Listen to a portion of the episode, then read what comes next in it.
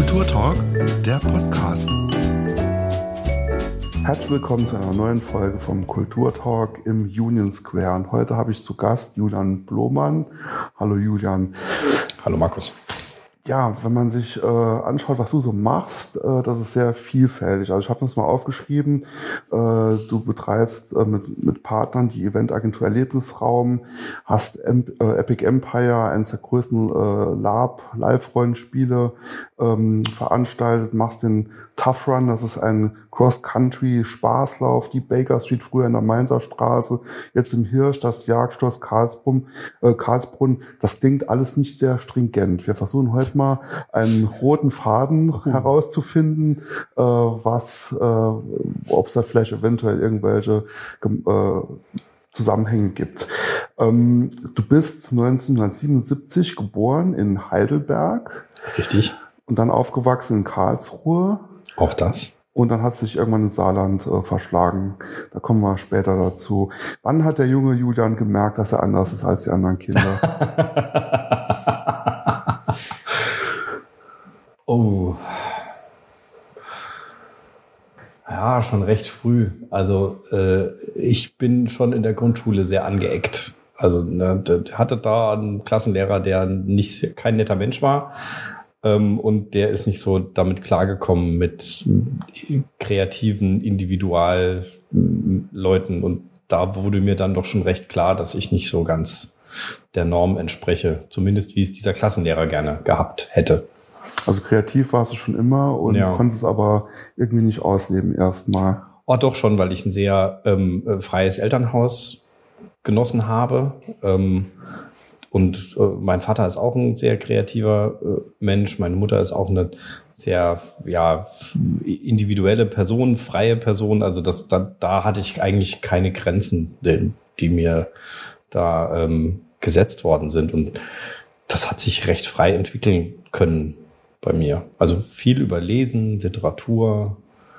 Ähm, ja, so, so ist meine Fantasie mhm. entstanden. Wenn wir jetzt mal aus der Auflistung von eben mal zwei Sachen rausgreifen. Ähm, du bist ein Freund der Fantastik und auch ein Sympathisant der britischen Lebensart. Kann man das so sagen? Das und ist schön formuliert, ja. Schön formuliert, ja. ja. Und äh, wie ist das entstanden? Kam das auch durch Bücher oder wie kamst du auch zu mhm. diesem, äh, zu dieser Geschichte mit diesem äh, Live-Rollenspiel? Ja, durch Bücher. Also ähm, mein Interesse für Fantastik und meine Leidenschaft für Fantastik ist eindeutig, äh, ich bin ein Herr der Ringe-Kind. Ähm, ja, für die Jüngeren unter uns, Herr der Ringe war mal ein Buch, bevor es verfilmt wurde. Äh, lohnt sich immer noch zu lesen. Ähm, und das war für mich die Einstiegsdroge, wie für ganz viele andere auch. Eigentlich genau genommen war der kleine Hobbit die Einstiegsdroge und dann kam Herr der Ringe, wie sich das gehört. Ähm, und da öffnete sich dann irgendwo die Tür zu diesem Genre und dann ging das halt weiter über Pen and Paper Rollenspiele und irgendwann wurde dann halt aus Pen and Paper Live Rollenspiel und ja, und so bin ich in die Szene reingerutscht und die, die, die meine Liebe äh, für die britischen Inseln ist auch irgendwie darüber entstanden. Also ich habe äh, mich im Rahmen meiner meiner Fantastikbegeisterung wurde das dann auch so eine äh, Begeisterung für die Kelten und die keltische ähm, äh, Kultur, ähm, was ich dann auch in der Uni ausgelebt habe, indem ich ähm, äh, von Frühgeschichte studiert habe. Und da bin ich dann irgendwie auf die britischen Inseln gekommen und da hängen geblieben. Mhm. Wenn man jetzt mit ein paar Kumpels äh, am Tisch sitzt und äh, Dungeons and Dragons spielt oder so, heißt das ja noch lange nicht, dass man irgendwann riesige Live-Rollenspiel-Events äh, veranstalten will. Da muss ja auch irgendwann mal Klick gemacht haben. Wie ist das entstanden? Also bei mir war es das schwarze Auge. Ich habe noch nie D&D gespielt, tatsächlich. Aber vielleicht wäre es mal an der Zeit. Ähm, ja, wie kam es dazu? Ich weiß nicht. Wir waren irgendwo in der Oberstufe und hatten dann davon gehört, dass es da sowas gibt wie dieses Live-Rollenspiel. Das war 1996. Ähm, und dann haben wir da direkt angefangen, da selber mal was zu veranstalten. Mhm. Also das, wir haben tatsächlich zuerst selbst veranstaltet, bevor ich wohin gefahren bin auf eine fremde Veranstaltung und dann seitdem hängen geblieben. Mhm. Also diese dieser Wunsch oder dieser Antrieb, selbst was zu veranstalten, das war irgendwie schon immer. Ja, also das, ja. Macht mich, glaube ich, auch aus, dieses selber machen wollen oder auch immer das Gefühl haben, ja, das ist eine gute Idee, aber das kann man ja besser machen Mhm. oder, äh, anders machen oder wie auch immer. Also so dieses Dinge tun treibt mich schon sehr an. Mhm. Zuerst äh, musst du allerdings studieren oder hast studiert, also musst du erstmal was in dich aufnehmen. Äh, in Heidelberg ging es los und später in Saarbrücken äh, und hast die Uni auch beendet als Diplom-Kulturwissenschaftler. Ähm, bist dann allerdings nicht mehr zurückgegangen, sondern bist im Saarland geblieben. Was hat das Saarland, was Baden-Württemberg nicht zu bieten hat? Das ist jetzt eine sehr offensive Frage. Ja. äh, äh, also vielleicht mal andersrum. Ja, ich bin ähm, aus Heidelberg weg wegen der Uni, ähm, weil die von mir ein großes Latinum haben wollten und das habe ich einfach nicht geschafft. Und ich dachte damals in grenzenloser Selbstüberschätzung, ein kleines Latinum schaffe ich. Äh, habe es dann in Saarbrücken probiert, habe das auch nicht geschafft und dann gab es Gott sei Dank die Kulturwissenschaften als Diplomstudiengang, die mich haben Geschichte studieren lassen, ohne dass ich ein Latinum nachweisen musste. Das war für mich super. Und dann kam ich 2002, also mitten im Studium, auf die Idee, die Agentur Lebensraum zu gründen mit äh, dem Michael zusammen, meinem Kompagnon. Ja, und dann war das irgendwie klar, dass ich bleibe, weil das sich so entwickelt hat. Also ich hatte ja dann meine Firma laufen und, und ein eigenes Projekt laufen. Ähm, ja, bin aber sehr gerne hier, denn jetzt gerne zu deiner Frage, was hat das Saarland, was Baden-Württemberg nicht hat? Ähm, was mir hier sehr gut gefällt, äh, sind die Menschen, diese dann doch französisch angehauchte Lebensart, die der Saarländer selbst gar nicht so sieht und weil es ja total natürlich ist für ihn, aber von außen betrachtet ist hier das Leben doch so ein bisschen lockerer. Also vor allem die Menschen sind so ein bisschen entspannter, auch so in ihrer, nicht nur in ihrer Lebensart, sondern auch in ihrem Mindset. Das finde ich sehr, sehr sympathisch. Und ähm, jetzt rein, was die Lebensumstände angeht. Also ich kann mir hier ein Haus mit riesigen Garten am Waldrand leisten, mit der Kulturarbeit, die ich mache, wovon kein Mensch reich wird. Dafür könnte ich mir in meinem Heimatdorf, wo ich herkomme, vielleicht eine Dreizimmerwohnung im Mehrfamilienhaus leisten. Und das ist allein, was Lebensqualität angeht, natürlich schon ein riesiger Unterschied. Also zumindest für mich. Also ich kann das, weiß das sehr zu schätzen. Du hast eben angedeutet, du hast also während dem Studio schon dich selbstständig gemacht, im Alter von 25 Jahren, habe ich jetzt mal so ungefähr ausgerechnet, kommt das hin? Das kommt hin. Ähm, und hast du vorher schon ähm, kleinere Events organisiert. Warst du eigentlich jemals angestellt? Ich war mal geringfügig angestellt im Saarbrücker Schloss in der Veranstaltungsorganisation, sonst niemals. Ne? Okay. Das war so Studentenjob. Ähm, hast das nicht als Risiko empfunden, dich selbstständig zu machen? Was hat dich zum Unternehmer eigentlich gemacht? Da habe ich nie drüber nachgedacht. Also ich, ich bin da ja so reingestolpert. Ja, die ähm, äh, so, so tick ich auch nicht. Ich bin kein Sicherheitsmensch. Also ich brauche das. Ich meine, klar, jeder mag gern Sicherheit, aber ähm, wenn es um so materielle Dinge geht, bin ich sehr mh, mh, entspannt. Ja, die, mir sind äh, so menschliche Beziehungen sehr viel wichtiger, also so verlässliche Freundschaften, verlässliche Beziehungen. Also das ist so das, was mir Sicherheit gibt im Leben. Aber ob ich jetzt, keine Ahnung, eine Rentenversicherung habe oder nicht, das war mir relativ lange nicht so wahnsinnig wichtig. Es hat ja auch funktioniert. Also ja, ich hatte schon in der Anfangsphase natürlich oft Monate, wo ich nicht so genau wusste, wie ich im nächsten Monat meine Miete bezahlen soll. Muss aber fairerweise sagen, dass also meine meine Eltern äh, sind Lehrer beziehungsweise Beamte. Also ich komme jetzt nicht aus einem aus einer prekären Familie, sondern ich hatte auch immer diesen familiären Rückhalt, dass ich wusste, wenn es ganz hart auf hart kommt und bevor ich unter der Brücke sitze, kann ich meine Eltern anrufen. Das hat sicherlich vieles einfacher gemacht und auch so eine ja, so eine Entspanntheit quasi ähm, auch begünstigt. Aber für mich war dieses, ich muss angestellt sein und brauche brauch ein monatliches Gehalt, das ist nicht mein Antrieb, sondern mein Antrieb war eher dieses, ich brauche einen Freiraum, in dem ich meine Ideen verwirklichen kann, in dem ich mich auch irgendwo ausleben kann, meine, meiner Fantasie Freiraum geben und da hat sich das so entwickelt. Hast du das jemals bereut? Oh. Hm, habe ich das jemals bereut? Nee, eigentlich nicht. Also es ist jetzt, ich hatte schwere Phasen, ja, und gerade im Moment ist es ja in der Branche auch nicht so wahnsinnig einfach. Aber dass ich so nachdrücklich gesagt hätte, das war eine falsche Entscheidung, das, das nicht. Ja, also. ich meine, also du hast ja gesagt, du bist sehr kreativ und als Unternehmer muss man ja auch andere Sachen machen, äh, Personal einstellen, entlassen ja, und stimmt. so weiter. Ja. Aber das ist eher, das machst du so, aber es ist nicht so. Ich hasse das. Ja. Also der, dieser Papierkram ist killing me. Ja, mhm. das, das ist das absolut Schlimmste, was man mir antun kann, mich durch Berge von Papier arbeiten zu müssen gehört halt leider dazu. Und ich habe Gott sei Dank ja die großartige Antonia, die mir zumindest so gut sie kann den Rücken frei hält. Vielen Dank, Antonia. ja, sonst würde ich verrückt werden. Mhm. Du bist auch Dozent an der Universität des Saarlandes. Ähm, was aus deinem Erfahrungsschatz, außer jetzt natürlich Inhalten, versuchst du deinen Studentinnen und Studenten zu vermitteln? Mhm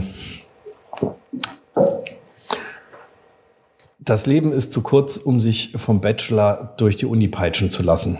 Mhm. Das ist eigentlich so mein, mein Credo. Also ich sehe das aktuelle Bildungssystem extrem kritisch. Ich finde, wir haben da sehr viel kaputt gemacht in letzter Zeit, was den jungen Menschen heute fehlt, an Möglichkeiten, Lebenserfahrung zu generieren und quasi wirklich was fürs Leben zu lernen.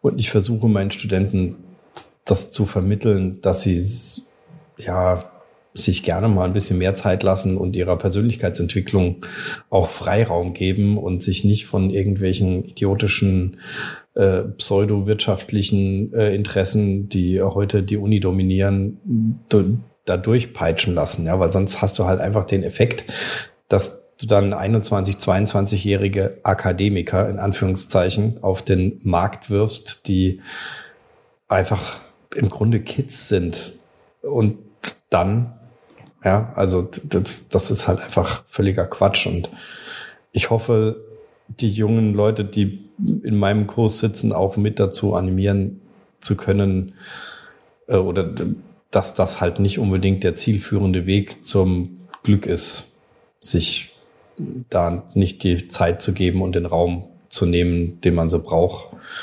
äh, um irgendwie erwachsen zu werden. Kann man heute überhaupt noch jemandem mit gutem Gewissen empfehlen, im Kulturbereich zu arbeiten?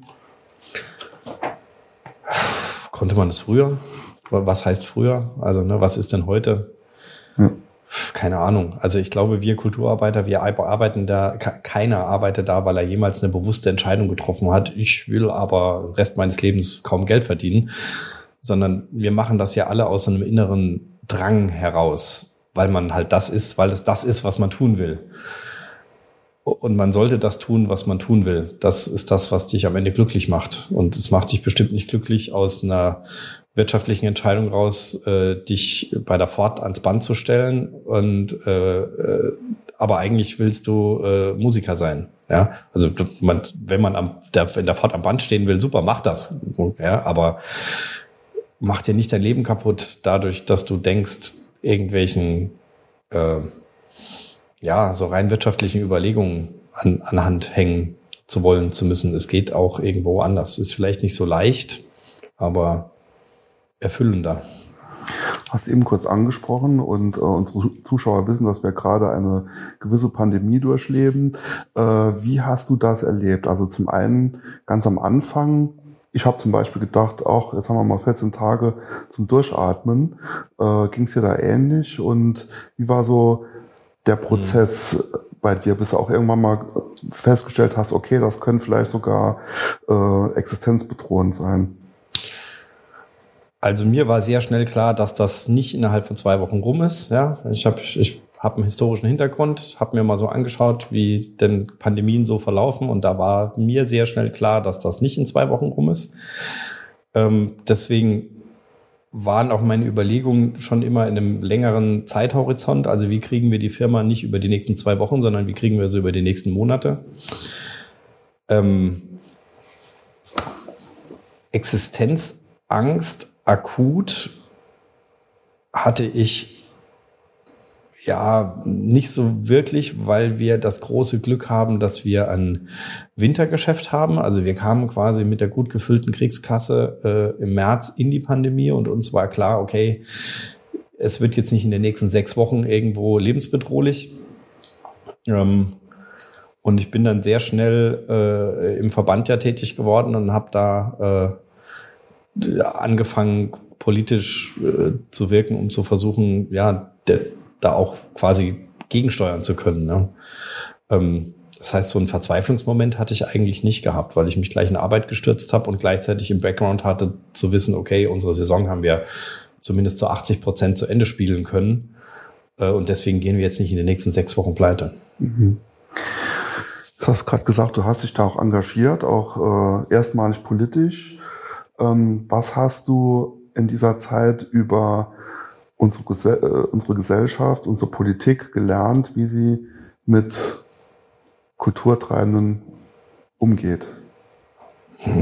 Das war leider sehr ernüchternd. Also ähm, ich habe vor allem gelernt, dass man auf politischer Ebene nicht wirklich versteht, was wir tun und auch nicht, nicht weiß, teilweise nicht wusste, weil inzwischen hat es der eine oder die andere gelernt, ähm, wie, wie dieser Kulturbetrieb funktioniert. Naja, also allein schon diese Unklarheit darüber, dass es einen Unterschied gibt, und zwar einen elementaren Unterschied zwischen öffentlich geförderter Kultur, also sowas wie das Staatstheater, äh, und eben nicht öffentlich geförderter Kultur, die sich selbst tragen muss aus eigener Kraft.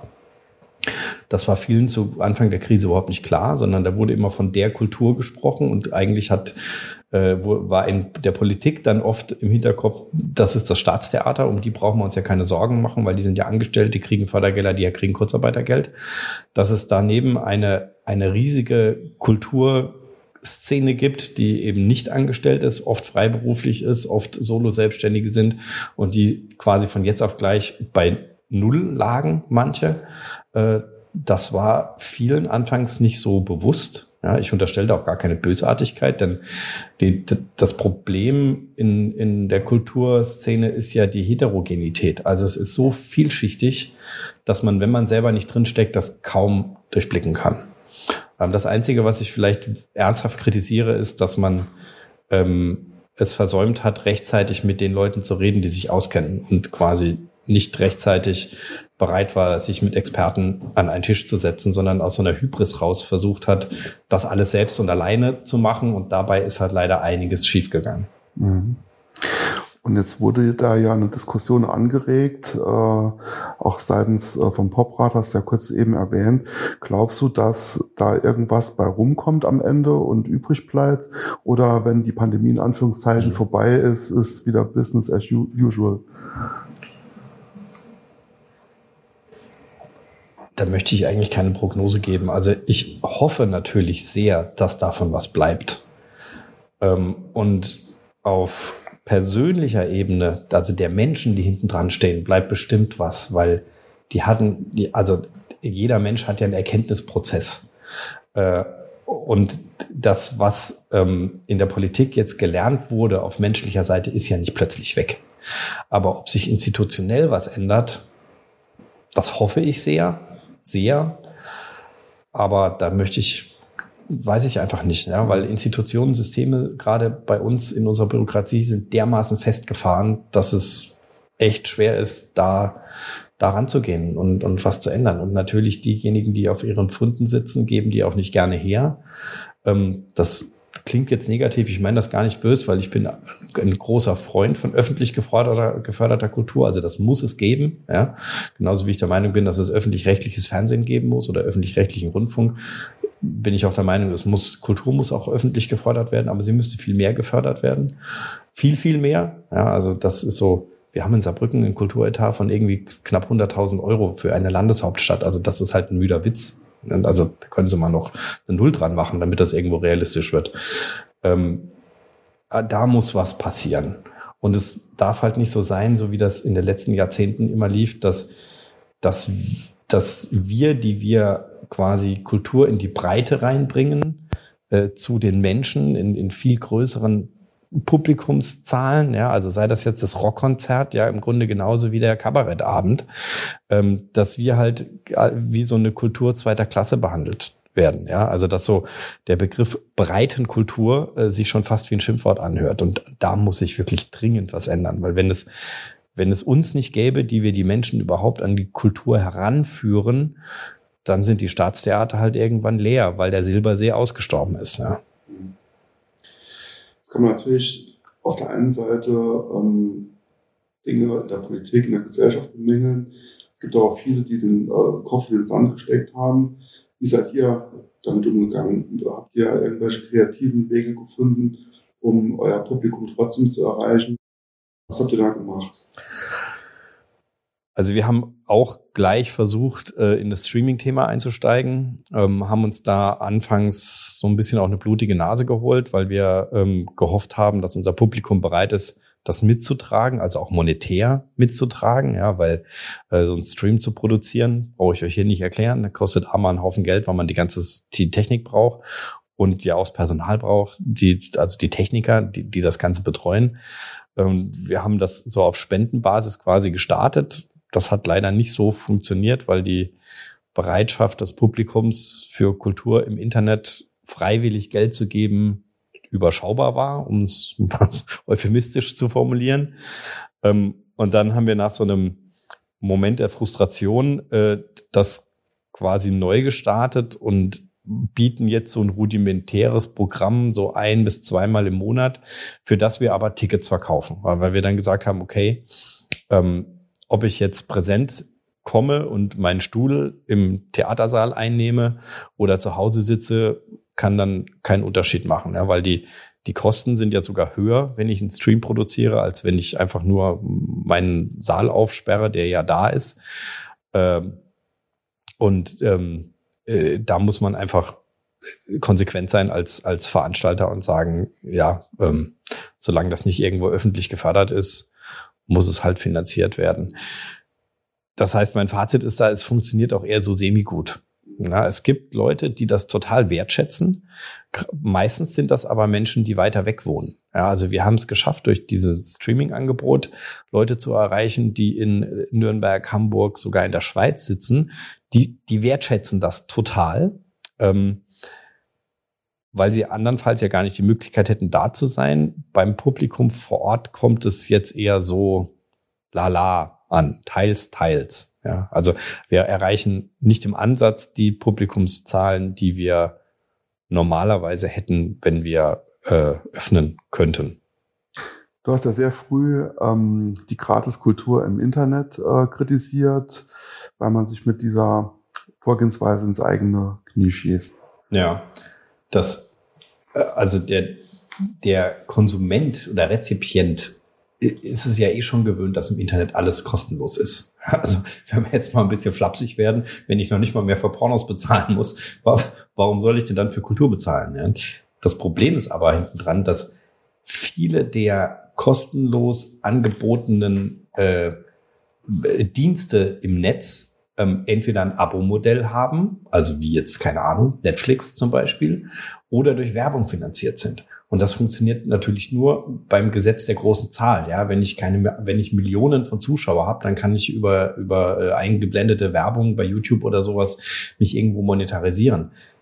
Im im Kleinkunst oder oder kleineren Kulturbereich, wo sich ja die meisten Künstler bewegen, ist auf dem Weg halt einfach nichts zu verdienen. Und wir haben den großen Fehler gemacht am Anfang der Pandemie, wir ja auch, wie eben erzählt.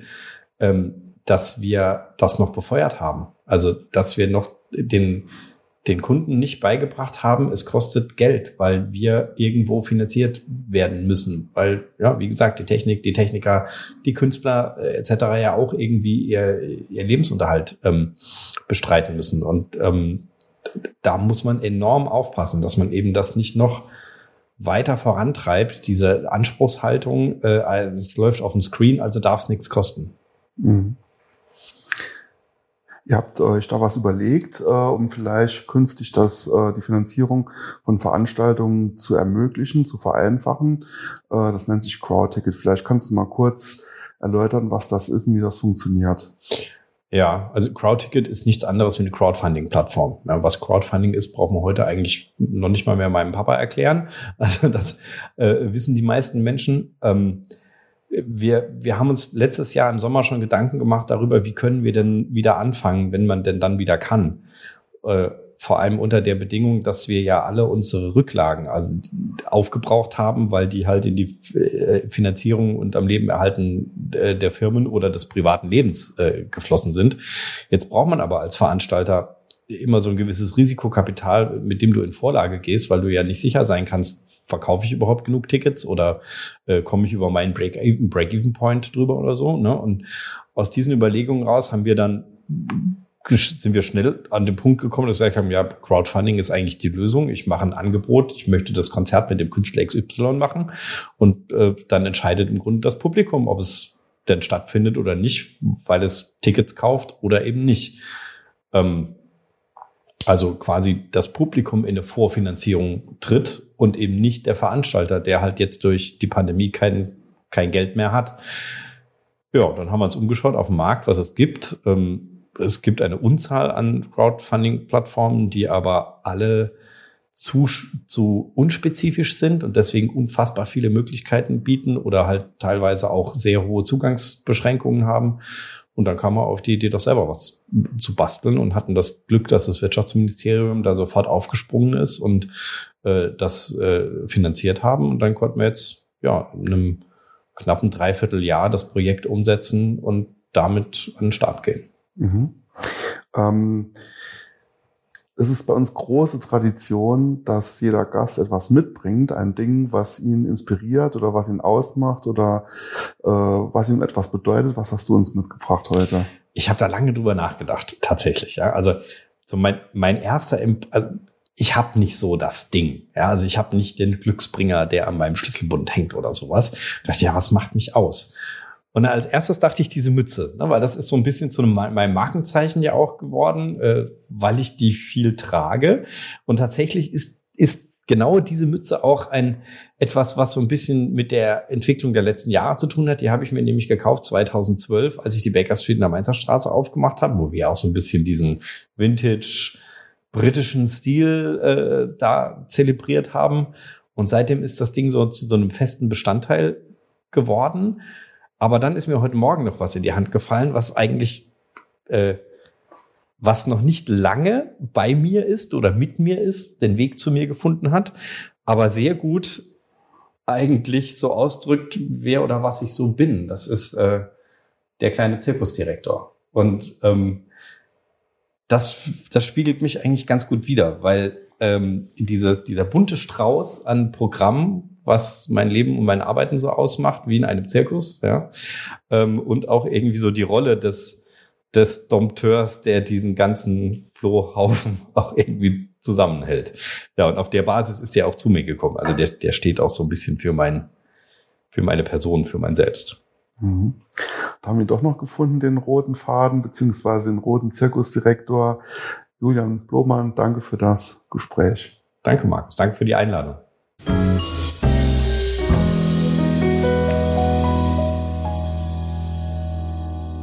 Das war der Kulturtalk. Diese Folge gibt es auch zum Ansehen auf YouTube. Wir hören uns nächsten Mittwoch wieder zu einer neuen Folge.